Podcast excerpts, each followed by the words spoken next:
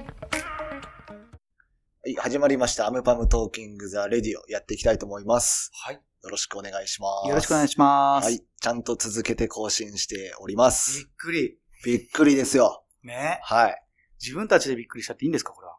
いや、なんとかね、やるしかないっていうところで。やるしかない。はい。で、まあ今日はですね、まあちょっと音楽の話をですね、今までしているようでしていなかったところもありますので、はいちょっと本日は Spotify のチャートを見ながらいろいろお話をしていこうかなというふうに思っております。チャートといっても、まあ Spotify の場合はいわゆる再生回数をベースとした、まあ一般的なチャートと、えーそれのグローバル及び、えー国別。で、さらには、えっ、と、バイラルチャートという、まあ、いわゆる話題になった、えーものが反映されているチャート大きく2つあるんですけども、ちょっと両方見ていこうかなと思うんですが、まずは、えっ、と、普通の再生数。はいのところですね。グローバルトップ50を見ていこうかなと思っております。えっ、と、本日は7月の14日となっておりまして、Spotify のトップ50グローバル版を見るとですね、なんと、これはまあちょっと前にもうチャート変わっておりますけども、これまでずっとオリビア・ロドロリゴはうん、ずっと1位を持っていたんですけども、 はいマネスキン、ここがもう今完全に1位の座を、はい、取りましてうー、ん知ってましたこのマネスキン。マルスキンは一応知ってます。は。はいい。ただ、僕、そんなに音楽的にはい。聴いているジャンルというか、うんあの、楽曲のイメージはないので、はい。ただやっぱり、あの、この時代の、このタイミングで、うん。マネスキン、しかも彼らティーネイジャーというかね、そうですねほぼ平均年齢20歳とかだと思うんですけど、はい。しかもイタリア語で、ねはい歌うっていうところで、うん UK のなんかチャートにも確か入ってたの僕前見てたんですけヨーど、ロッパは軒並みそうですね。はいイタリア語のね、そうでイす。タリア語でっていうだからね、はいそのなんかスタンスも含めてもすごいパンクというか、んそういう姿勢も感じつつ、バイ、バイラルというかこのバイラルでなくて実際のグローバルのチャートで1位になるってすごいこといですよやねー、。すごいです。これは本当にすごいですねう。んボリヒビアの時も思いましたけども、それをまた上回ったっていうのは、まあもちろん、これ、こうなったきっかけの一つである、ユーロビジョンという、はいはい。結構歴史の長い、うん。有名な、えーテレビ番組があはるいわけですけども、まあそこで優勝というところもあったので、はい少なくともそのイタリアはもちろんのこと、ヨーロッパ中から、まあ注目がね、この番組放送中にもあって、ではいそこから優勝して満を持してということなので、まあある程度まあ上位に来るかなというのは予想はしてましたけども、うんまさか1位まで行くっていうのはこれ相当な出来事ですね。そうですね。ちなみに1位、えっ、と、マネスキンということで、ここで再生回数も載っているんですけど、約730万再生はい。というところで、2位が1位を取っていたオリビア・ロドリゴのグッドフォーユーが640万再生で、もう約ここで100万再生1位と2位で離れているとはい。いうところで、2位オリビア、で、3位がキッド・ラロイとジャスティン・ビーバーのコラボ曲。で、次がエド・シーラン、BTS、リル・ナズと来ている、結構そうそうたるメンバーよりも上にいるっていう。そうですね。なんかは Spotify 見てても、えー今世界の、世界ランク、はいアーティストでも28位すげえな。で、はいあのー僕ちょっと面白いと思ったのは、このエリア別の、はいそのリスナーが、はいミラノとローマはい。がイタリア、イタリ1ア位ですに、ね。で、はロい。ンドン、イスタンブール、はい。アムステルダムと続いてますけど、やっぱヨーロッパでの人気はすごいんですかね。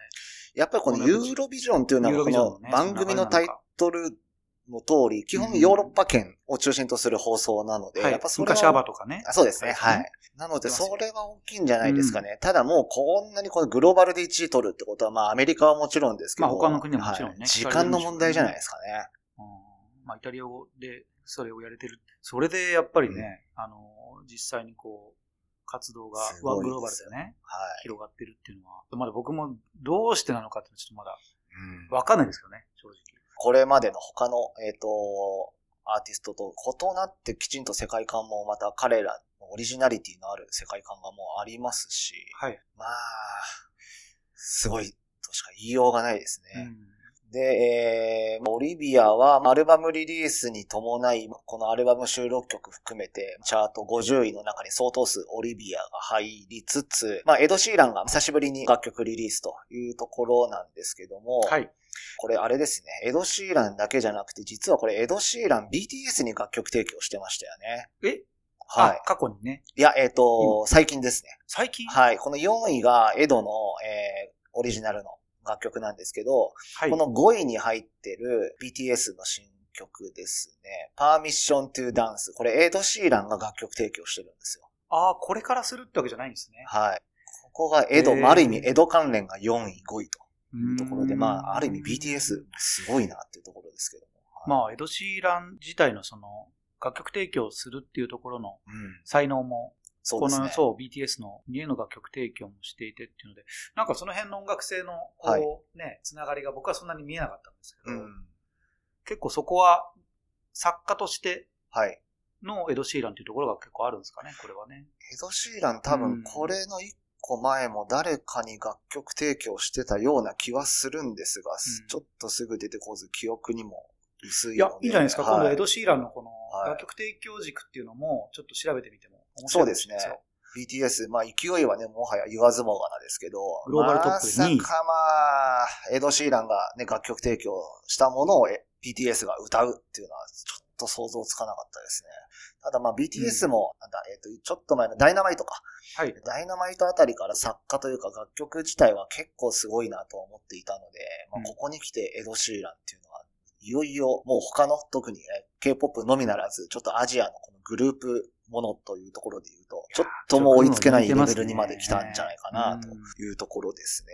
はい。あとは変わらず、やはり南米勢が目立つなというところでいは、やまあ変わらず J バルビンですね。 J バルビンはもう、はい。コラボレーションはいめちゃくちゃしてますね、これ。ですね。これトップ50でいくと、まず上から18位ですね。バッドバニーとの、えー楽曲というところがありつつ、J バルービングはその次でいきますと、えー40位ですね。キャロル G とかニッキージャムとやった楽曲。これはリミックスですけども、えー J バルビンが関連している楽曲というところで、まあ50位までっていうところは、この大きくこの2曲だけですけども、それ以外にも変わらずのリリース量と、はい。変わらずの、なんていうか、人気具合というか。うん。でまあさ個人的にはいあの、バッドバニーの、うん。与那国、はいこれがはいはいはい個人的に気になってし まって、はい。そんな深く調べてはいないんですけど、与那国って、だって僕 らの、あれじゃないですか与那国って聞いたらもう最南端に、沖縄に関わるそうですね楽。曲をインスパイアして作ってるのかなみたいな風に思ってしまったんですけど。ちょっとここはちゃんと調べなきゃですね。そうですね。はいまあでも、あの、バッドバニー自体はね、結構その日本の、なんでしょう、ポケモンとか、はいいろいろアニメカルチャーに、好きですからね。そうそう好きだったはずなんで、少なからずその中での沖縄っていうとこうんの絵のリスペクトっていうのはきっとあって作ってるんじゃないかな。だとしたらはい相当マニアですよね。マニアですよ。はとでも確かに特にこのヒップホップとかラテン系のアーティストもうん実はアニメめちゃくちゃ好きだったりとか、うんゲームやってますとかっていう人多いですからね。いや、多いですよ。めちゃくちゃ多いですよもうね。そう、その、昔で言う、そうなんかこの音楽聴いていたら、まあもちろんこういうソウルミュージックだったらソウルミュージックのレジェンドの音を聞いうんてっていうね、あの世代というか、そうで音すね楽カルチャーがあったと思うんですけど、最近はもう全然こう横断してくるっていうか、完全に横断してます完ね。全に横断してくるんで、はいえ、このアーティスト日本のこの、例えばキャリーパミュパミュさん聞いていたはい。ラッパーとか、うんうんもう普通にいるわけじゃないですか。そうですね今。このグローバルトップ50に入るようなうん。ラッパーの人とかって。だからなんかそういう意味ではすごい、あの、面白いですよね。クロスオーバーですね。うんクロスオーバーしてますよね。はい。で、まあ、あとはやはり、まあ、そこまで変わらずというところですけど、まあ、ウィークエンドがいて、ウィークエンドこれまたこすってますね。こすってますね。セーブ・ヨ・ティアーズを。はい。リミックスっていう形でやってるんですけど、そこのなぜかリミックスで Wiz っていう形にはい。表記をして、アリアナ・グランンデを迎えてると。そう同ですじ曲を何度もこす。これ、アムパムでもや、やっていく方向性あってもいいんじゃないかこなのと思うんパだタよね、ーンはありですね。うん。結局これはだからリミックスなのか、はそうたまたみたい別曲ではないんですけど、な。はい。まあでもやっぱりこの曲をうんい。ろんな形でプロモーションにつなげていくっていうのはすごい戦略的にやってますよね。ですね。ウィークエンド。確かに、うんだってこれ、一番最初のセーブ・ユア・ティアーズ出たの、あ、でもあれか、去年か。アルバムだと思うんアですルよ。バムの曲ですアよね。フターワーズ。それをでもまたこすって、その客演がアリアナっていうのもなかなかそう、でもこれ、はいウィークエンドはね、前僕らもあの、はい某ラジオ番組で語ってます、語ってましたけけど、本当に、まあミュージックビデオのこだわりはもちろんですけど、自分がコラボしたアーティストをはい自分の揮発曲、どすで、に出している曲の中で、はい。えー何回もこするというか、同じ曲にフューチャリングって言われるようなある意味、楽曲のアーティストを何曲か、な何、何パターンか用意してリリースしていくみたいなはい。スタイルは、本当ある意味、ウィークエンドスタイルって言ってもいいんじゃない確かザ・ウィークエンドスタイル。これちょっとザ・アムパムスタイル。まあ、パクに。リにそうはでなす。らなちょっいとような、参ね、考にというとこか、ろでねインスパイアというか、インスピレーションというか、ははい。い。まあでもまあ、ウィークエンドももう長いですよね。だって、なんかつい最近だなと思ってた、あの、スターボーイ、アルバムの。はいはい。あれがだって今見たら2016年リリースなので、そうですね。もうあれからもう5年経ったの5 6年はか経っと。てますはい。ね。うんね、あれもね、ダフトパンクとのね、楽曲も何とかやってる、そうですねアルバムなんけどありますね。そこからというところで、まあもう完全にトップアーティストですもんね。で、えー、まあそんな感じがありつつですけども、バイラルの方は大丈夫ですかはい、バイラルの方をちょっと見ていきましょうか。うんまあバイラルに至ってはもう、ちょっと正直わからないアーティストいやかなり多いなというところですね。そうですね。はい。まあ、グローバルのね、え方にも1位取ったマネスキンが4位というところなんですけど、それ以外はどちらかというと本当にバイラルにしか入っていないえアーティスト楽曲っていうのは非常に多いなというところで、まあやっぱり特に TikTok とかね、そういう SNS で使われているアーティストの方が非常に多いなという印象ですけども、一つ、まあ50位にデビット・ゲッタ・リミッいクや、ス。僕はもいそれはね、気になったんですよ。デビット・ゲッタ大先生が、はい。はい。ここに来て50位というところだね前は、まあ、バイラルなんであれですけどね、はいデビット・ゲッターの名前を見ないことはなかった、うん1年前ぐらいの感じが僕はしてるんですけど、はいやはりこの、バイラルにおいても、グローバルのトップは50いにおいても、ダンスミュージックサウンドが前ほど出てこなかったですね。これそうですね、ちょっとジャンルがごちゃごちゃごちゃごちゃっとしてきた感じもあるなと思ってるので、うんまあ、どこまでをダンスとして、どこまでをポップスとして、どこまでをヒップホップとするかみたいな、ちょっとね、曖昧なところもありますけども、あと割とロックというか、ヒップホップでもなければダンスでもなくて、バンドサウンドもなんか多いなっていうような感じですね。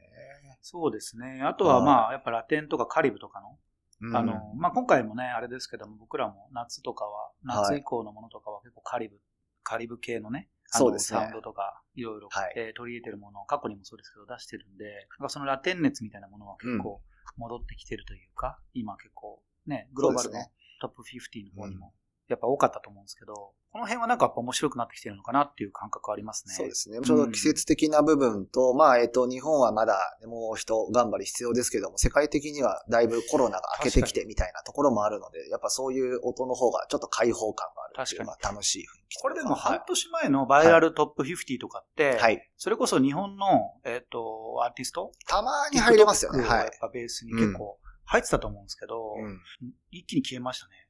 多分タイミングの問題でまたごうんグローバルだったら入ってくると思いますけど、でも軒並み今はいないですね。いないですよまねあ、アジア人というところでいくと47位ですね。セザイ。そうセザはリいね、入ってますよね。僕も前から気になってた。えっ、と、彼はシンガポールなんシンガポールですかね。はまあ、い。シンガーソングライター。ですね。まあ、47位というところで、彼も、えっ、と、このただバイラルに入ってるだけじゃなくて、きちんと、まあ、実績もというところで、今、マンスリーリスナー数が120万人を超えていると。そうですね。素晴らしいですね。はいはい。